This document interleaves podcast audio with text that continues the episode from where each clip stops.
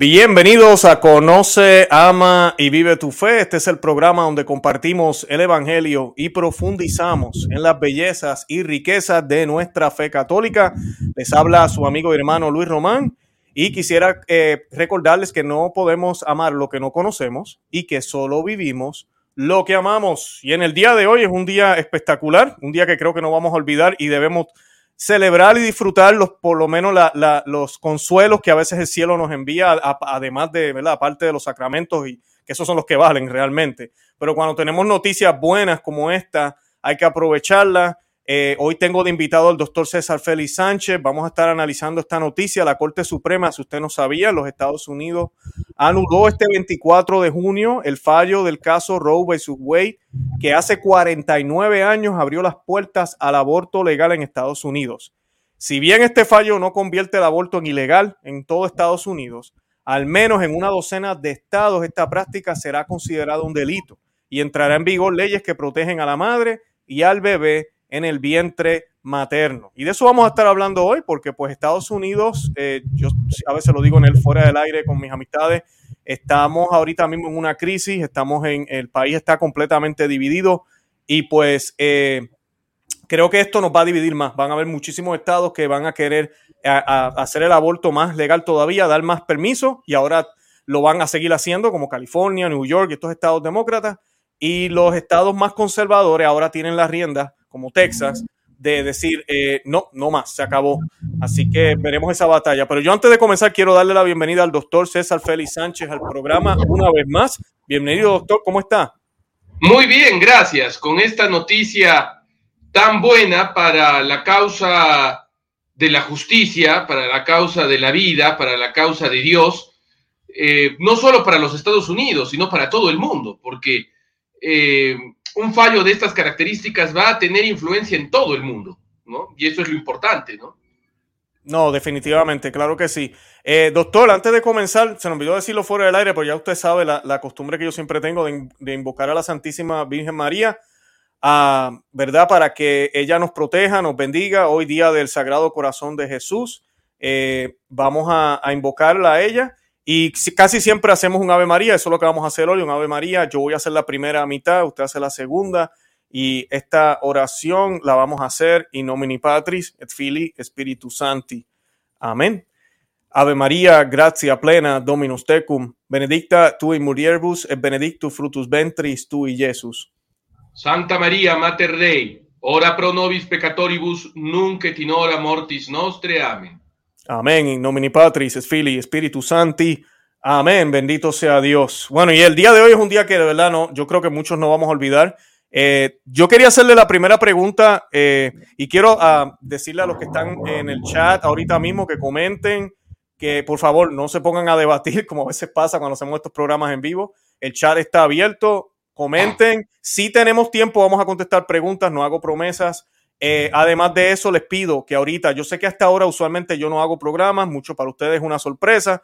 Eh, empiecen a compartir el enlace con otros para que se conecten con nosotros ahorita en vivo. El repetido va a estar disponible también para luego verse, pero pues eh, para que puedan unirse. Y por favor, denle me gusta al programa. Mientras más me gustas tengamos, más thumbs up, más YouTube recomienda el programa. Gracias a todos los que se están uniendo ya. Y la primera pregunta que le quería preguntar al doctor, ¿por qué la de derogación de Roe vs.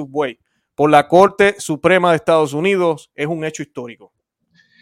Bueno, porque nunca antes un país de la importancia de Estados Unidos, es decir, una primera potencia mundial, tanto en el plano económico como en el plano político, ha dado marcha atrás en la legislación contraria a la vida.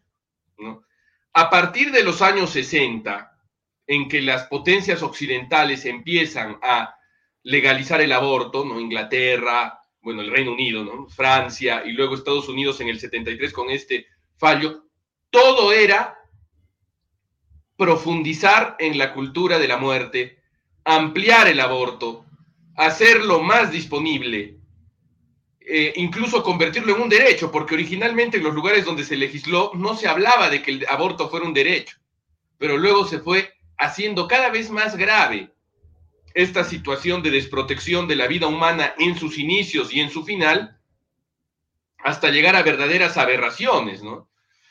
Y si bien hubo países que empezaron a retroceder, eran países relativamente periféricos, como Polonia, por ejemplo, o como algunos países en América Central, que si bien nunca fueron eh, países que legalizaron el aborto, sí han sido países que han ido protegiendo más la vida.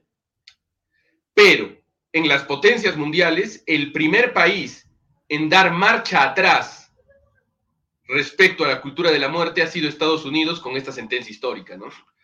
Y no podemos dejar de mencionar que eh, nosotros como latinoamericanos, como eh, hispanoamericanos más correctamente, eh, vivimos en el hemisferio de influencia de los Estados Unidos, ¿no? Y un Estados Unidos pro vida, ¿no? es una gran ventaja para la defensa de la vida en nuestros países, ¿no?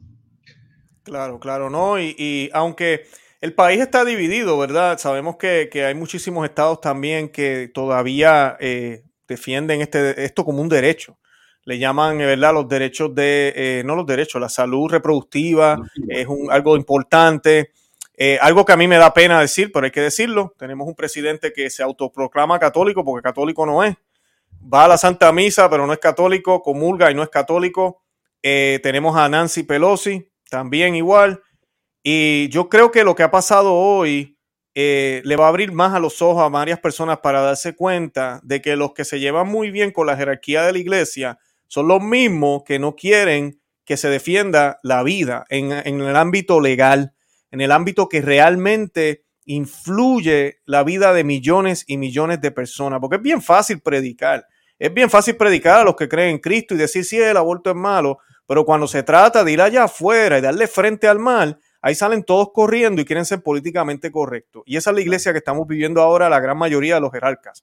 Y aquí ustedes saben que en Conoce a mi vive tu fe, no nos vamos a callar, decimos la verdad a quien le guste y a quien no le guste. Y yo quisiera saber cómo Roma se siente hoy con esto.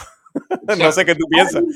Ha habido un pronunciamiento de la Academia de la Vida, de la Pontificia Academia de la Vida, que como sabemos fue deconstruida y desquiciada totalmente por el Papa Francisco poniendo a personas que tienen ideas contrarias a la bioética cristiana dentro de esta academia y que está encabezada por el inefable Monseñor Vincenzo Paglia, ¿no es cierto? El mm. famoso personaje heterodoxo y, escandaloso de la, de la, jerarquía.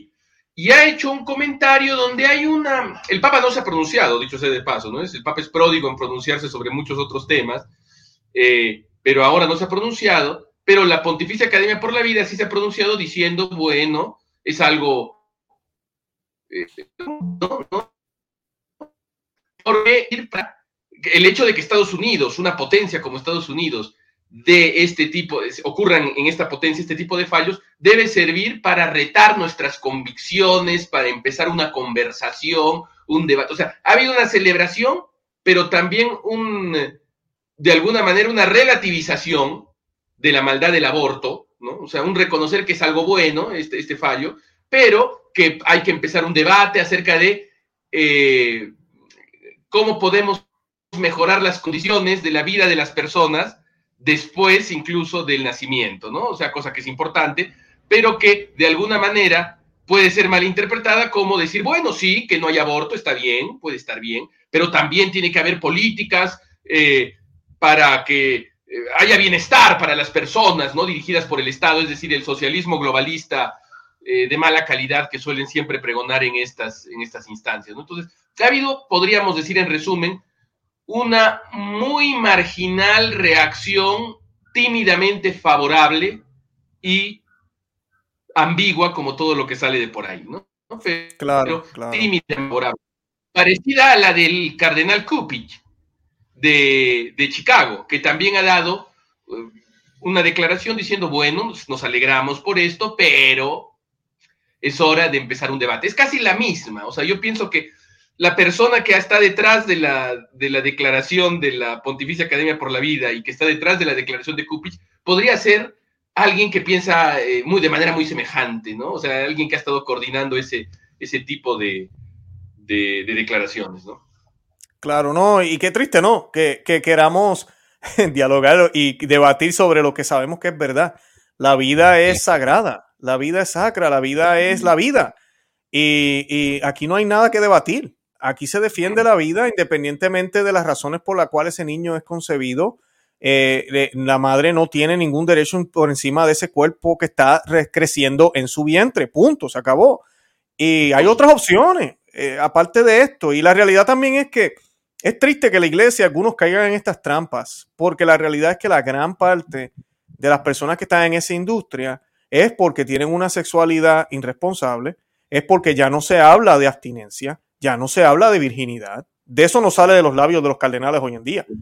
¿Por qué no hablamos de la virginidad? ¿Por qué no hablamos de la castidad, del autocontrol, eh, de, llegar al matrimonio virgen, de tener una sola pareja en toda la vida? Nadie quiere hablar de eso. Hace poco el Vaticano sacó un instrumento, uno de estos múltiples documentos eh, que suelen sacar en los que son tan prolíficos, sobre los matrimonios, ¿no? sobre la catequesis matrimonial, etcétera, ¿no? Y ahí había una frase que decía, no está de más hablar de la castidad, ¿no? Algo así, ¿no? Una oración negativa. No está de más, no estaría de más hablar de la castidad. Bueno, peor es nada, ¿no? Pero inmediatamente hubo crítica desde Alemania, ¿no?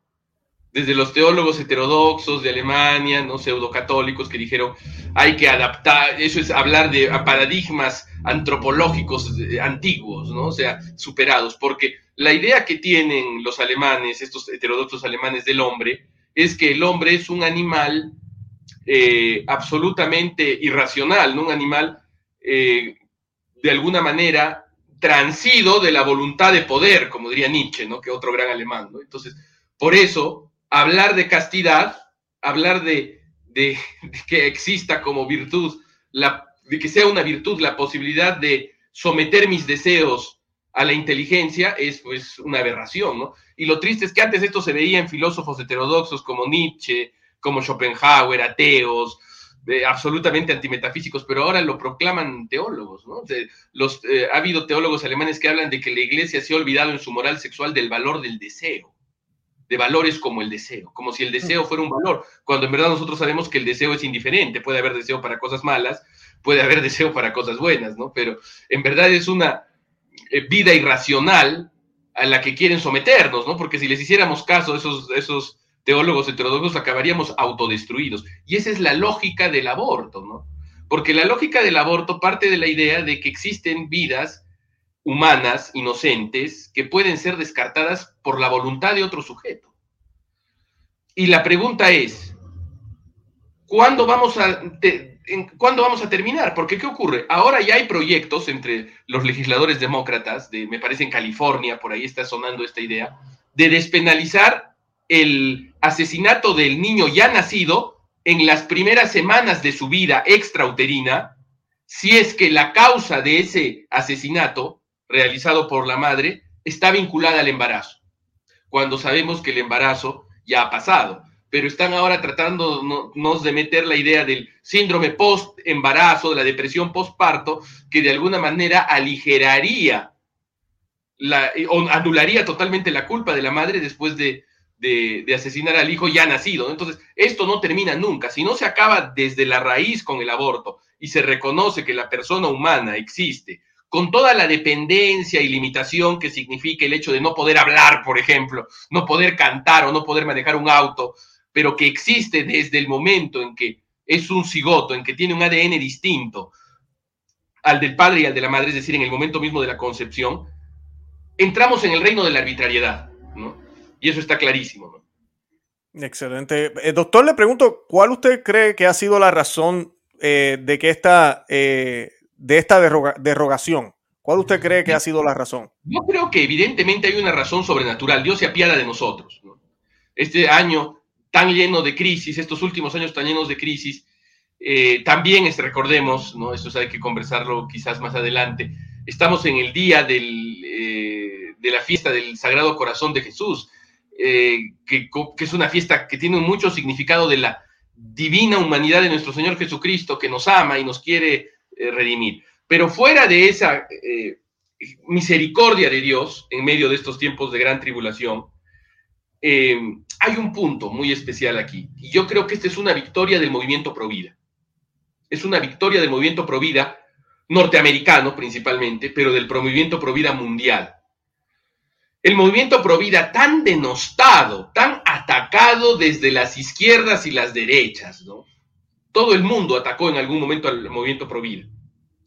Desde cierto obispo vestido de blanco, que recordemos, hace no mucho dijo que los católicos estaban, cuando recién eh, eh, ascendió al pontificado, llegó a decir que los católicos estaban obsesionados con el aborto, que hay católicos obsesionados con el aborto, ¿no? y trató de relativizarlo al momento en que, eh, recordemos que antes del pontificado del Papa Francisco, el aborto era un pecado gravísimo reservado para su absolución a los obispos y a sacerdotes a quienes los obispos le delegaban la posibilidad de absolver a penitentes involucrados en el crimen del aborto. En cambio, el Papa Francisco democratizó esta absolución y dijo que todo sacerdote ahora podía absolver del crimen del aborto, relativizándolo, ¿no? Entonces, claro, él si bien él está personalmente en contra del aborto y lo ha dicho, ha dicho que abortar es como contratar un sicario, en sus opciones políticas relativiza el aborto, no solo en estas declaraciones, sino al apoyar a Biden, cosa que fue un secreto a voces que lo hicieron, y al criticar a los obispos norteamericanos que en su mayoría con las frutas podridas eh, que conocemos, exceptuándolas, ¿no? es un eh, episcopado comprometido como ninguno en la lucha pro vida, al criticarlo y al decir que eran unos que la mayor parte, que hay un montón de obispos norteamericanos que no siguen el Concilio Vaticano II, que siguen Trento, atacarlo, decir que era un, llegó a decir el Papa Francisco que era un orgullo para él ser atacado por norteamericanos. Ah, sí, yo me acuerdo. Sí, entonces que era un orgullo para él. Entonces, eh, y al apoyar a Biden, al apoyar a la ONU, la ONU acaba de condenar, dicho sea de paso, este fallo, la, la ONU ha condenado totalmente el fallo y el Papa al decir que debemos obedecer la ONU. Entonces, él decía, bueno, sí, eh, probablemente yo esté en contra del aborto, pero apoyo a los que están a favor, que es lo mismo que decir que yo puedo apoyar por una causa mejor a, eh, a una persona que no come, por ejemplo, que come carne los viernes. Es decir, eh, bajar el tema pro vida a una, a una cosita mínima, como podría ser, no sé, ayunar el Viernes Santo, abstenerse de carnes los viernes, es decir, una cosa que sí hay que hacer, pero que en el diálogo político con los grandes poderosos hay que ponerlo entre paréntesis o hay que rebajarlo. E incluso llegó a auspiciar la publicación por parte de un amigo suyo protestante en el Observatorio Romano de una columna donde este amigo protestante hablaba del ecumenismo del odio. Decía que los católicos que se unían con los evangélicos para materias pro vida y pro familia practicaban el ecumenismo del odio y que el verdadero ecumenismo era discrepar en lo político, pero unirse en lo religioso. ¿no? A ese extremo se llegó, a ese extremo. Y ahora esto es una cachetada para los defensores, no solo del aborto, sino del, globalismo. Porque el aborto es una causa del globalismo. Entonces, y el movimiento pro vida tan atacado desde fuera y dentro de la iglesia, porque ahora, no sé si ha escuchado usted las declaraciones de Biden después de la eh, abrogación de, de... Leí algo, leí algo, sí, claro que los jueces están influenciados por ideologías extremistas y que por eso han derogado Roe versus Wade. Entonces, la causa provida por Biden, aliado de la Santa Sede de Francisco, es considerada una ideología extremista. Pero el católico provida norteamericano y el evangélico provida norteamericano y incluso hasta el judío provida norteamericano que los hay, como Ben Shapiro, por ejemplo, no les ha importado nada. Y han hecho lo que su conciencia les ha mandado y al momento de militar tantos años, tantos años, imagínate, casi 50 años ya de militancia contra viento y marea, viendo que las generaciones de líderes pro vida fallecían. Recordemos, por ejemplo, a, Trent Boussel, ¿no? que era un famoso eh, pro vida de tanta gente pro vida que ha muerto y que, y que eh, mientras el aborto todavía era legal y que siguieron peleando, peleando, peleando, peleando, y ahora se ha logrado. ¿Por qué? Porque no se desanimaron. Y en segundo lugar, porque se volvieron imprescindibles. ¿Quién es el que ha puesto a estos jueces que son los que han logrado acabar con Roe versus Wade? ¿Quién los puso? A los tres jueces que han sido... Eh, Donald Trump. Donald, Trump. Exacto. Donald Trump los ha puesto. ¿Y por qué Donald Trump los ha puesto? Yo no sé si Donald Trump es en su corazón un provida antiguo, yo no lo sé. Se ha vuelto provida ahora, gracias a Dios. Pero lo cierto es que él vio la importancia política del movimiento provida. que si bien no era mayoritario, porque si uno ve encuestas, aunque las encuestas son cualquier cosa, ¿no es cierto? Porque la gente ni siquiera sabe qué es Roe versus Wade, pero si uno ve las encuestas, la mayoría de norteamericanos apoya a Roe versus Wade porque no entiende lo que significa. Sin embargo, ¿por qué si supuestamente la mayoría de norteamericanos apoya el aborto y apoya, y apoya Roe versus Wade, por qué Trump y por qué la causa provida ha ido ganando políticamente en varios estados? ¿Por qué? Porque su convicción su disciplina política los hace que en una situación de empate político ellos marquen la diferencia. Y aunque sean pocos, son estratégicamente importantes. Y por eso los políticos conservadores los apoyan. Yo quisiera comparar el caso de Estados Unidos con el caso de España. ¿Por qué en España, que es un país católico en teoría, o bueno, ya no es católica España, ¿no? Pero fue un país de tradición católica. ¿Por qué en España no se va contra el aborto? ¿Por qué más bien cada vez el aborto se hace más libre en España? ¿Por qué? Y yo te digo la respuesta. durante las marchas pro vida en España, habían millones, mil, llegó a haber un millón en España, una vez, en Madrid una vez, en las marchas pro vida había mucho movimiento pro vida y los obispos eran los que dirigían ese movimiento pro vida.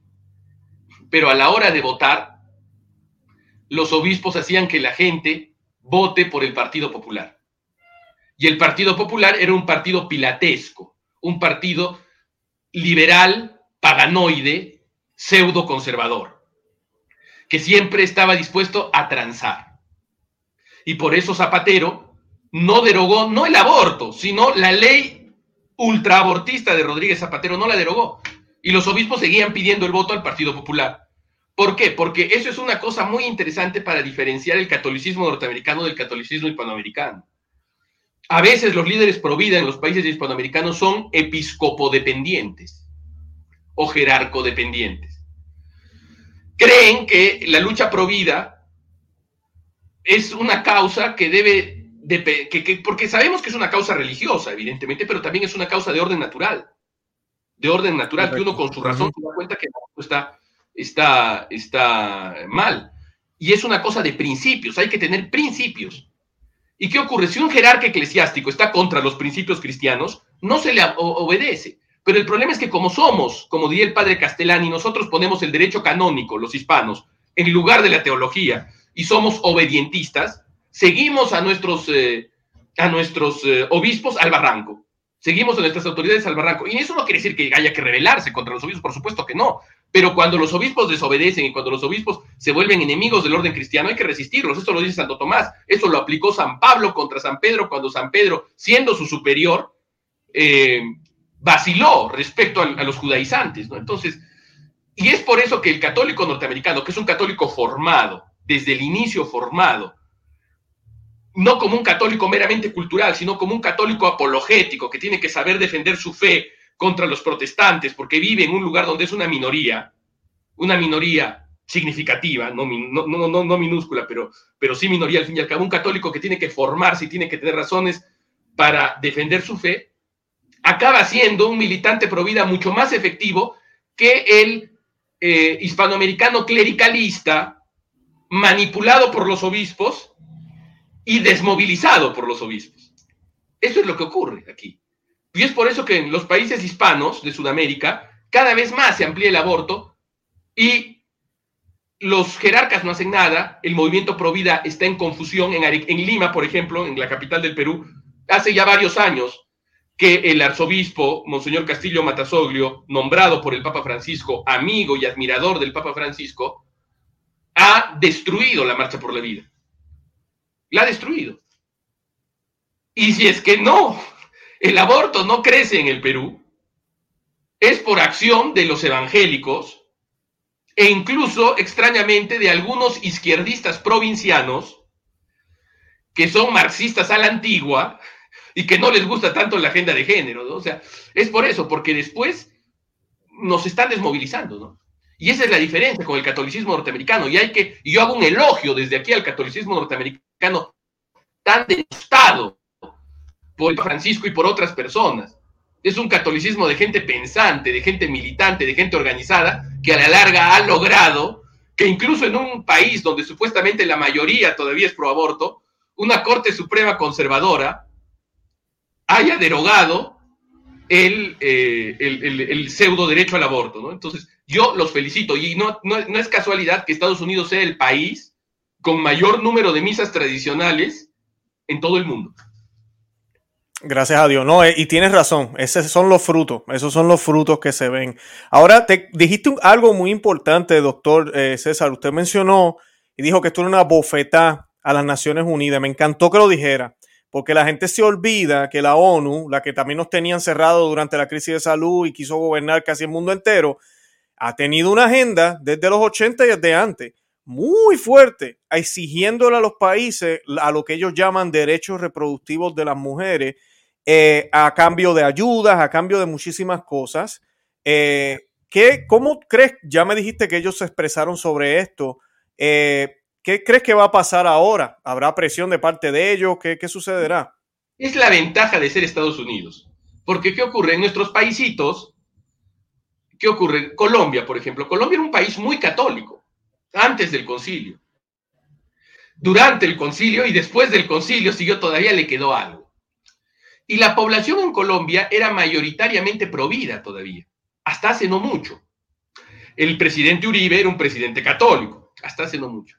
Pero ahora Colombia ha entrado a la extrema izquierda, pero antes de entrar a la extrema izquierda de Petro, eh, ya era un país que tenía matrimonio homosexual y tenía aborto. ¿Y cómo lo legalizaron? Con los legisladores, o sea, lograron convencer los, los globalistas y los pro-homosexuales y las feministas radicales y los abortistas, lograron convencer a la gente para que vote por legisladores pro-homosexuales, no. Fue por jueces activistas, por jueces que desde las cortes se volvían legisladores, algo que no les correspondía.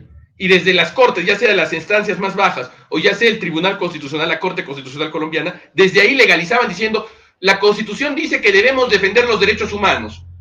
Colombia ha firmado los tratados de, la, de, la, de San José, de la Corte de San José de los Derechos Humanos que tienen nivel constitucional. Esos, esas cortes dicen que el aborto es un derecho, dicen que el matrimonio homosexual es un derecho. Entonces, es constitucional, aunque no aparezca en la Constitución colombiana, es constitucional que se establezca el aborto. Y así los jueces contra la opinión mayoritaria, establecían eso.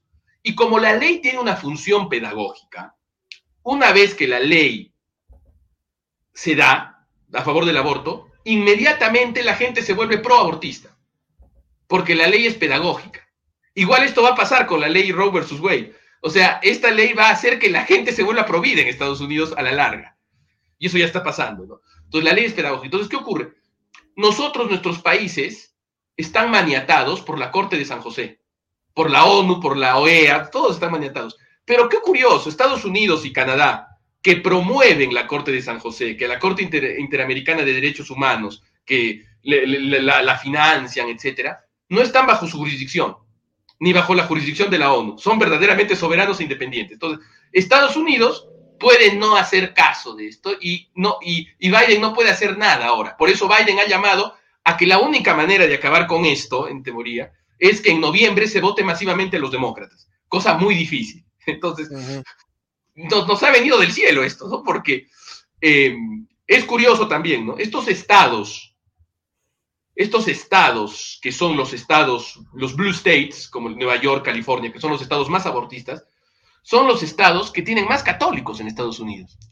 Eran los estados antiguamente más católicos. En Nueva York, hasta los años 60 era ilegal el anticonceptivo. ¿Por qué? Porque los políticos mantenían ilegales los anticonceptivos, incluso para parejas casadas, porque decían, hasta el fallo Griswold versus Connecticut, que es un, otro fallo de la Corte Suprema permitiendo la venta de anticonceptivos. En esa época, los legisladores decían que el Partido Demócrata, que era el partido católico en ese tiempo, que el Partido de los Católicos decía, no podemos votar a favor de los anticonceptivos porque los católicos van a votar contra nosotros, antes del concilio, antes del concilio, era, eran otras cosas, ¿no? Entonces, lo que ocurre es que a la larga Estados Unidos es un país soberano, esa es la ventaja de tener un país soberano. Y por eso nosotros debemos apoyar también a los soberanistas. Y Donald Trump, si algo era en esta vida, era un soberanista. Él siempre se mantuvo alejado de la ONU, alejado de la Organización Mundial de la Salud.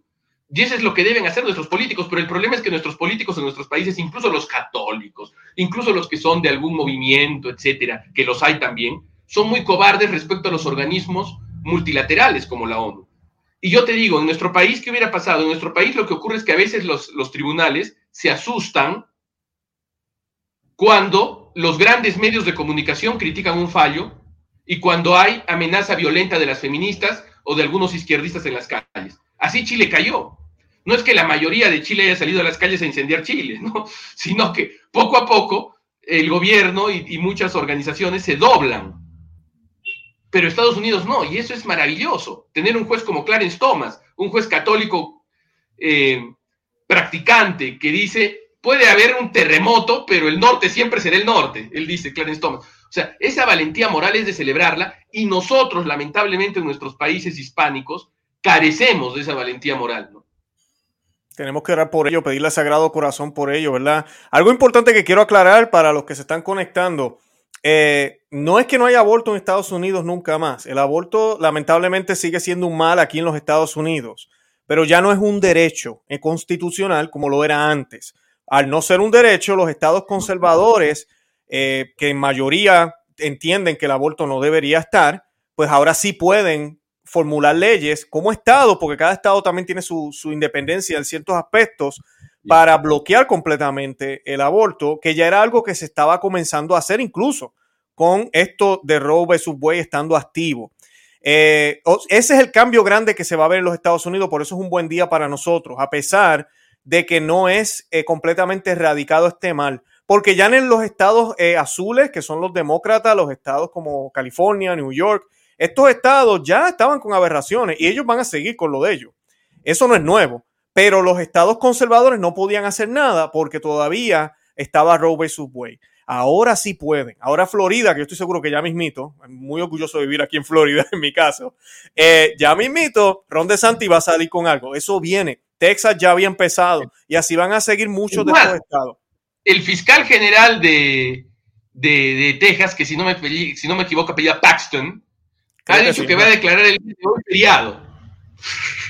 ¿Que va a declarar qué? Perdón, no se escuchó. Que el fiscal general de Texas, me parece que es un señor apellidado Paxton, ha dicho que va a decretar feriado hoy día. Y en ah, feriado, claro. En Texas, el aborto, en Texas ya estaban con una ley a portas casi de prohibir todos los abortos. Y con esto ya lo van a poder hacer, porque si no hubieran podido los, los abortistas hacer un recurso. Pero ahora ya no, o sea, ahora Texas es totalmente libre, Alabama, Florida, muchos estados del Midwest, donde los, donde hay evangélicos, pero donde también hay católicos que por este ambiente pro vida son valientes y son más, van a poder defenderse mejor eh, y, a la larga, los Blue States, no solo por estas leyes, sino por las leyes transgénero, por todos los desastres, se van a volver infiernos invivibles. Nueva York y California están siendo muy criticadas, las autoridades demócratas de ahí están siendo muy criticadas por su permisión respecto al, al crimen, porque ponen fianzas muy baratas o ninguna fianza para que salgan delincuentes. Entonces se están volviendo infiernos verdaderos y está bien, o sea, se está separando la paja del trigo. En algún momento, la decadencia de estos estados demócratas va a llevar a que mucha gente, de ahí hay una reacción contra esto. ¿no? Y un partido conservador patriota como es el de ahora de Trump y de DeSantis, va a ser la única alternativa y a la larga también esto va a servir para que eh, la causa provida crezca en estos estados tan conflictivos, ¿no? Bendito sea Dios, qué bueno. Ahora, algo que no es coincidencia, sabemos que es la providencia del Señor. Este año sucede esto el día del Sagrado Corazón de Jesús, que da la casualidad, yo estaba hablando en, el programa anterior que hicimos, que salió publicado hoy también en mi canal, yo no tenía pensado hacer este programa en vivo ahora en la noche, pero esta mañana yo grabé el programa que fue publicado hoy a las 3 de la tarde, que los invito a que lo vean, los que no lo han visto, sobre el Sagrado Corazón de Jesús y las blasfemias que se hacen contra la Eucaristía y los, abusos litúrgicos, todo eso lo hablamos allá. Pero una de las cosas que yo quise mencionar es que cuando Santa Margarita Laco, que tiene la, visita del Señor, la primera, fue un 24 eh, también de junio. Coincidió con San Juan el Bautista en aquel momento. No siempre coincide, eh, pero en ese momento sí coincidió en la octava de, Corpus Christi, que yo hablé un poco de eso también en el programa, explicándoles que en el pasado eh, se celebraba la octava de Corpus Christi, ¿verdad? En el, en, el, en el misal antiguo. Y el viernes, que es el último día, siempre era para el Sagrado Corazón. Hay una relación entre la vida que viene de Dios, del corazón, porque el corazón es lo que pompea vida, esa vida eterna que Él nos promete y quiere compartir con nosotros, que nos da, a través de la Eucaristía. Pero yo quería hacerte la pregunta, hablando de eso, si existe alguna relación entre la lucha pro vida y la devoción al Sagrado Corazón de Jesús. Claro, claro, hay una relación muy grande, porque recordemos que esta devoción surge como un remedio contra la revolución anticristiana. Eh, para, es, es, una devoción reparadora. ¿Por qué?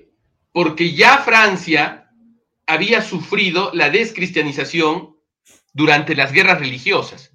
Y los, eh, los hugonotes, que eran los protestantes franceses, durante las guerras religiosas, habían hecho muchas profanaciones eucarísticas. Y bueno, si bien ya hay paz en el momento en donde se aparece el Sagrado Corazón, ya estamos bajo el rey Luis XIV, que es un rey católico hasta cierto punto, ¿no? Eh, era necesario reparar para evitar un castigo peor que vendría en el siglo siguiente. Y justo 100 años antes de la Revolución Francesa, en 1689, Margarita María Lacoque le pide a Luis XIV que consagre Francia al Sagrado Corazón de Jesús. El rey lo ignora, dice que será esta cosa rara, no lo hace, y se produce 100 años después la Revolución Francesa con su correlato de descristianización, de abusos, de genocidios totalitarios, pues indescriptibles. Y a partir de ahí empieza la espiral revolucionaria que nos trajo la revolución sexual. La revolución sexual es una de las, es quizás la revolución más peligrosa, porque después de la revolución francesa, después de la revolución bolchevique, siempre la fe se mantenía, se reconstruía. Pero la revolución sexual genera tales heridas en las personas que se entregan a ella que les destruyen el corazón, que sus afectos quedan totalmente destruidos y cualquier mención de Dios, y eso ya lo dice Santo Tomás, la lujuria enseguece la inteligencia, entorpece a las personas. Y eh, la revolución sexual es la que ha permitido la aparición del aborto como derecho, entre comillas, y de la ideología homosexual, el matrimonio homosexual, ideología transgénero, tantas aberraciones. Y el Sagrado Corazón de Jesús es el remedio para esta revolución. No solo para todas las revoluciones, sino también para esta revolución sexual. Porque, ¿qué ocurre? El Sagrado Corazón de Jesús es la devoción que hace énfasis en la divina humanidad de nuestro Señor Jesucristo, en su humanidad perfecta. Y nuestro Señor Jesucristo era un hombre que tenía afectos, pero que sus afectos estaban ordenados a cumplir la voluntad divina. Y era el hombre perfecto, ¿no? Entonces, y precisamente ese amor que se expresa en el Sagrado Corazón de Jesús por la humanidad, porque es un corazón perforado, es un corazón traspasado, es el que puede hacer que las personas vuelvan del abismo de pecado en el que se encuentran, porque muchos de los que se entregan a la revolución sexual son personas que buscan afecto, que han tenido problemas familiares, que, que viven en este mundo donde la familia se destruye sin afecto y que por eso buscan el afecto en lugares donde no va a estar nunca. Y el Sagrado Corazón les dice, mira este amor crucificado tan grande e incondicional que tiene Dios para ti. Ese es el amor donde tú vas a poder encontrar la solución a todos tus problemas, a todas tus carencias. No en esa vida de pecado que los enemigos de Dios y del hombre imponen para luego manipularte, ¿no? Sino la verdadera libertad de sentirte amado incondicionalmente por Dios. Y eso genera en la autoestima de las personas una sanación una sanación, incluso para pecados tan horribles como el aborto. Por eso cuando yo veo el Sagrado Corazón de Jesús, yo no veo, como dicen algunos católicos impíos, que es una devoción ridícula. Yo he escuchado incluso un profesor, a un académico católico, decir alguna vez, no hay nada más ridículo que un cuadro del Sagrado Corazón en una sala de una casa.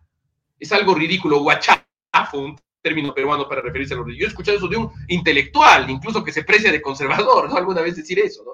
Entonces yo decía, ¿qué, monstruosidad es esto? Porque el sagrado, cuando veo el Sagrado Corazón de Jesús, veo el triunfo del amor, el triunfo del amor de Dios, del bien supremo, por sobre la revolución anticristiana. Y es por eso que el aborto, una de las mayores conquistas de la revolución anticristiana, porque hay que recordar que la primera nación en legalizar el aborto fue la Unión Soviética totalitaria, en 1921, si no me equivoco, hace casi 100 años, ¿no? Eh, legalizó el aborto y, todos los países dijeron, ¿qué monstruosidad es esta? Solo una nación totalitaria asesina, genocida como la Unión Soviética, puede legalizar el aborto. Luego, después del concilio, muchas naciones católicas y, y no católicas lo legalizarían igual, ¿no? Porque las legalizaciones del aborto en los países occidentales vienen todas después, inmediatamente después del concilio. ¿No? Entonces, cuando yo veo al Sagrado Corazón, veo el triunfo del amor divino por sobre la revolución anticristiana y que este triunfo del amor divino sobre la revolución anticristiana, como lo entendió Santa Margarita, como lo entendió San Claudio de la Colombier, como lo entendió García Moreno en el Ecuador, que en ese día, justo en el mismo día donde cayó 24, eh, eh, que en ese día, que es el día original del Sagrado Corazón, se provoca la vida del, de Roe versus Wade en el país más importante del mundo, no puede ser sin un signo providencial, ¿no? Así mismo es, sí, no hay coincidencias, no hay coincidencias, la providencia de Dios en acción, las oraciones que hemos dado, eh, las, las, ofrendas, lo que ofrezcamos nosotros como víctimas también al Sagrado Corazón de Jesús, esas comuniones reparadoras también al Sagrado Corazón de Jesús, al Inmaculado Corazón de María, con la devoción también de los sábados, la devoción de los primeros viernes al Señor tienen efecto. Por eso yo siempre digo a la gente, no perdamos la esperanza. las cosas no están bien. Y como dije ya, esto no significa que ya no haya aborto en Estados Unidos, todavía lo hay. Pero algo que me gustó que usted dijo, doctor, es que cuando se aprueban leyes así como somos, ¿verdad? Nos dejamos llevar mucho por lo que, por lo que esté por ahí en orden. Fue lo mismo que hicieron con los matrimonios del mismo sexo aquí. Hicieron exactamente lo mismo. Ellos sabían que la gente no quería nada de eso. Pues mira, lo probamos y aprobamos la ley, decimos que hay que, hay que ser iguales y ahora todo el mundo lo, lo, ha comenzado, no todo el mundo, pero una, ha crecido el número de los que lo apoyan. Eh, de verdad, de verdad que sí. Así que tenemos que darle gracias a Dios porque esto va a tener una influencia increíble. Eh, doctor César Félix, si quiere añadir algo, lo puede hacer. Yo creo que podemos tomar algunas preguntas de la gente que están conectados con nosotros brevemente. yo creo que podemos tomar las preguntas. Sí, y con eso terminamos. Así que la gente que está en el chat, sé que muchos se eh, mm, hablan de otras cosas, se ponen a saludar. Les pido de favor que escriban preguntas si tienen alguna duda relacionada a este tema de hoy. Puede ser relacionada a cualquier otro tema. El doctor César Félix Sánchez sabe mucho, como dicen en Puerto Rico, sabe mucho. Y pues estoy seguro que, va a tener muy, buena, muy buenas eh, respuestas. Yo invito también a la audiencia, como les he dicho ya muchísimas veces, los que entraron ahorita, pues sé que se perdieron el principio, les invito a que vean el repetido Estamos haciendo el programa en vivo en una hora inusual. Yo nunca me conecto a esta hora tan tarde para mí, como son las, van a ser las 7 de la noche en, aquí en Florida. Eh, pero invito a la audiencia a que compartan el programa. Tenemos que compartir este tipo de contenido. Yo sé que YouTube ahorita mismo tiene que estar mirando estos videos y va a empezar a censurar lo que puedan censurar para que, para que no, ¿verdad? Para que no se, no, ¿cómo se dice? No, no, vean que esto es un video que les gusta. Denle me gusta, compártalo y déjenle saber a otros que, estamos por acá. Eh, ah, por ahí me preguntan, bueno, no sé si quieres contestar esta, doctor. Yo sé que usted no tiene un canal, pero me preguntan, ¿dónde se puede seguir al doctor Félix? Eh, bueno, todavía no tengo un canal, tengo, tengo, requiere mucho trabajo tener un canal. Yo veo a Luis esforzándose tanto por actualizar los videos y yo lamentablemente soy una persona muy atormentada por el vicio de la pereza, ¿no? Modestia aparte, ¿no? Entonces, yo no podría, pero, pero a veces escribo en Adelante la Fe, ¿no? Puede googlear mi nombre Adelante la Fe, eh, y en elmontonero.com, ¿no? En el montonero, el montonero en Google, César Félix Sánchez, ahí están varios artículos míos, escribo semanalmente ahí. Y bueno, y aquí también, ¿no? En, en, en, Conoce, llama tu fe católica, que hay algunos eh, videos míos que pueden, pueden seguir. Excelente, sí, excelente. Ahí tenemos otra pregunta. ¿Podemos esperar ataques a los templos católicos, a sus sacerdotes feligreses? ¿Qué usted cree, doctor?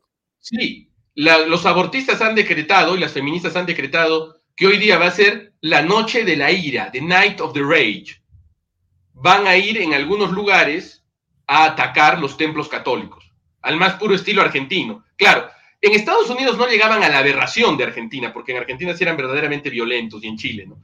Pero quizás quieran eh, aplicar eso aquí en Estados Unidos. Pero va a haber un problema. Si lo hacen, van a quedar muy mal.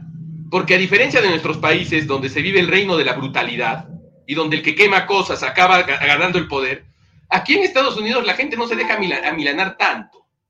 Y al contrario, eso les va a servir como eh, oprobio a los progresistas. Porque ¿qué ocurre? Al, juez Cábano, que ha votado a, favor de la derogación de Roe versus Wade, eh, lo amenazaron de muerte y encontraron, la policía encontró a un joven con un arma de fuego en el patio de su casa. En el Perú eso habría bastado para que el día siguiente el juez Cábano cambie su, su, su, voto, ¿no? Pero aquí no. Entonces, yo creo que sí lo van a hacer y van a quedar pésimo. Así Bendito sea Emilito sea, un saludo para el padre Nilto Bustamante que nos acompaña. Está por ahí. Dice que te va a dar el canal. Ya le dará mi canal al doctor para que haga video. Encarga de la moderación, de, la moderación y del edición, yo puedo hacerlo. Qué gracioso. Mónica Benítez, creo yo que es un chiste del padre, no sé. ¿Qué impacto crees va a tener esta decisión en Latinoamérica? Pregunta Mónica. Eh, mire, yo creo que va a tener un impacto muy grande porque eh, cuando Estados Unidos eh, estornuda, América Latina se resfría, ¿no? Somos la América hispana, la Iberoamérica, incluido Brasil, estamos bajo el hemisferio americano, estamos bajo el hemisferio de Estados Unidos y evidentemente nuestros progresistas reciben financiamiento de Estados Unidos. Entonces, un Estados Unidos en manos pro vida, como ocurrirá Dios mediante en el 2024, lo que va a hacer es eh, volver a la Mexico City Policy que tenía Trump y que tenía eh, Bush, me parece, que es evitar el financiamiento de abortos y de organizaciones pro aborto con dinero norteamericano fuera del país. Y eso es una herida en el corazón a todas nuestras ONGs abortistas. Es curioso, pero Biden, que está arruinando la economía norteamericana, está arruinando Estados Unidos. Es muy generoso con Ucrania y es muy generoso también con las ONGs pro vida, eh, antivida y eh, eh LGTBI, ¿no? Y esa plata, esa plata no se acaba nunca, ¿no? Y nuestras ONGs eh, abortistas de nuestros países viven del dinero norteamericano, ¿no? Entonces, que haya un, un, avance hacia lo pro vida en Estados Unidos va a tener un impacto simbólico muy importante y a la larga también incluso económico.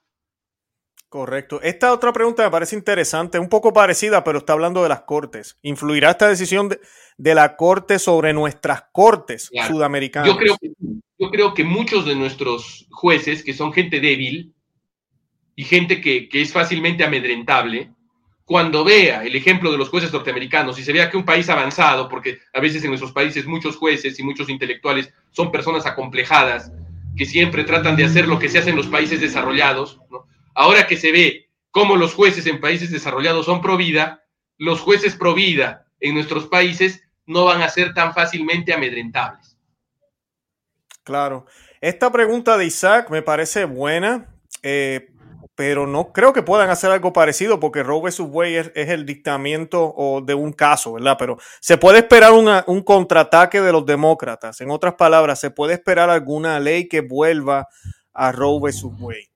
No, no se puede esperar ninguna ley que vuelva a Roe versus Wade porque eh, lo que ocurre es que eh, Estados Unidos es un país de common law, De common law, es decir, de, eh, de un ordenamiento jurídico distinto al derecho civil, que es de nuestros países, y que se basa en el precedente. Entonces, esto genera un precedente y la única manera de cambiar este precedente sería que un nuevo caso se judicialice en una corte dominada por los demócratas. Entonces, la única manera que ocurra esto es que los demócratas dominen el Senado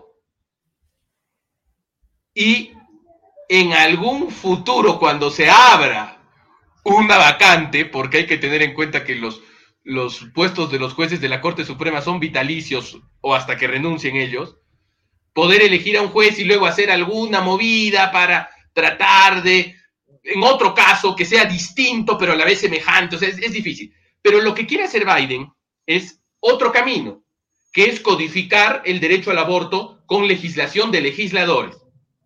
Que eso sí se puede hacer. Porque lo que ha dicho ahora la Corte, simplemente esto tiene que volver a los legisladores. Esto vuelve a los legisladores.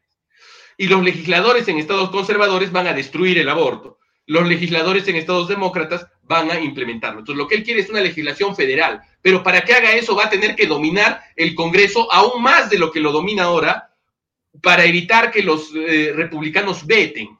Entonces, tendría que tener una mayoría más grande en, el, en la Cámara de Representantes que la que tiene ahora y no la tener.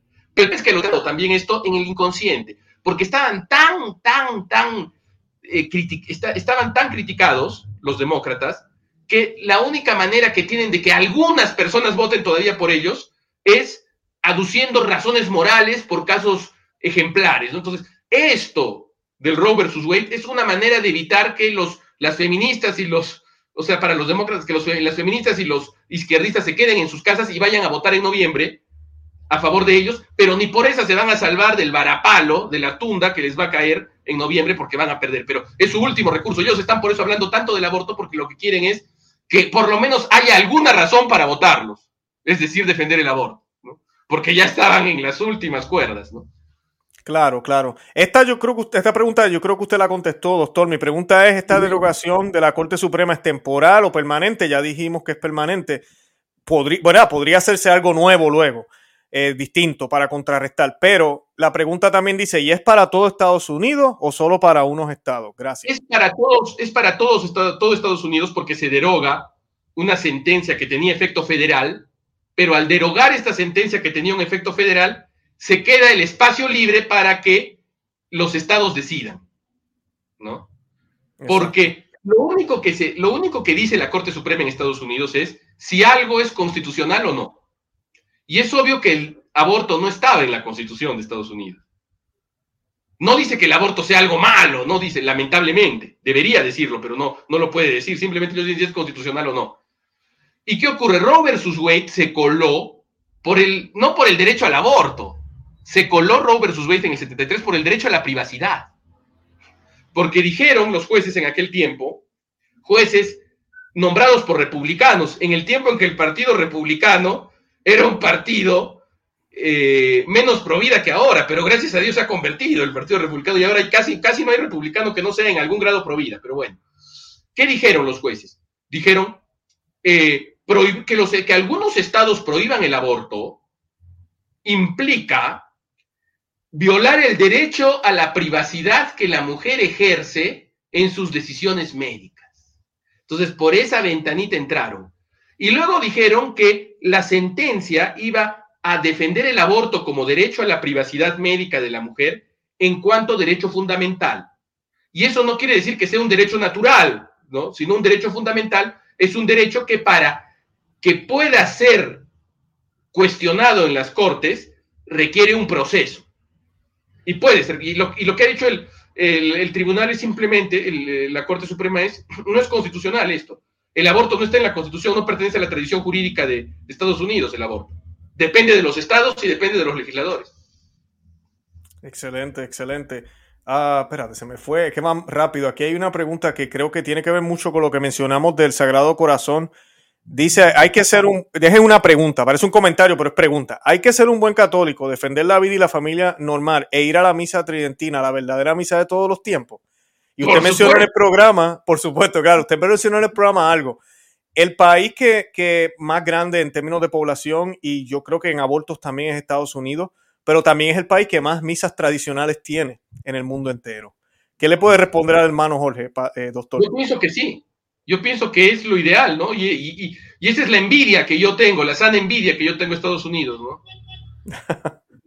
Tener la misa tradicional, imagínense, hay gente que la tiene diaria en Estados Unidos y nosotros pobrecitos estamos, ni, siquiera nos alimentamos como la siriofenicia de las, eh, de las eh, migajas de los, de los hijos, ¿no? Nosotros estamos en el peor, porque incluso hasta una persona como Alejandro Bermúdez, alguien como Alejandro Bermúdez, ha hecho un podcast reciente diciendo que es necesaria una reforma litúrgica hispana porque la liturgia, tanto de lo, en Hispanoamérica como en los hispanos de Estados Unidos, el novus sordo se refería, es horrible, profana, ruidosa, abusiva.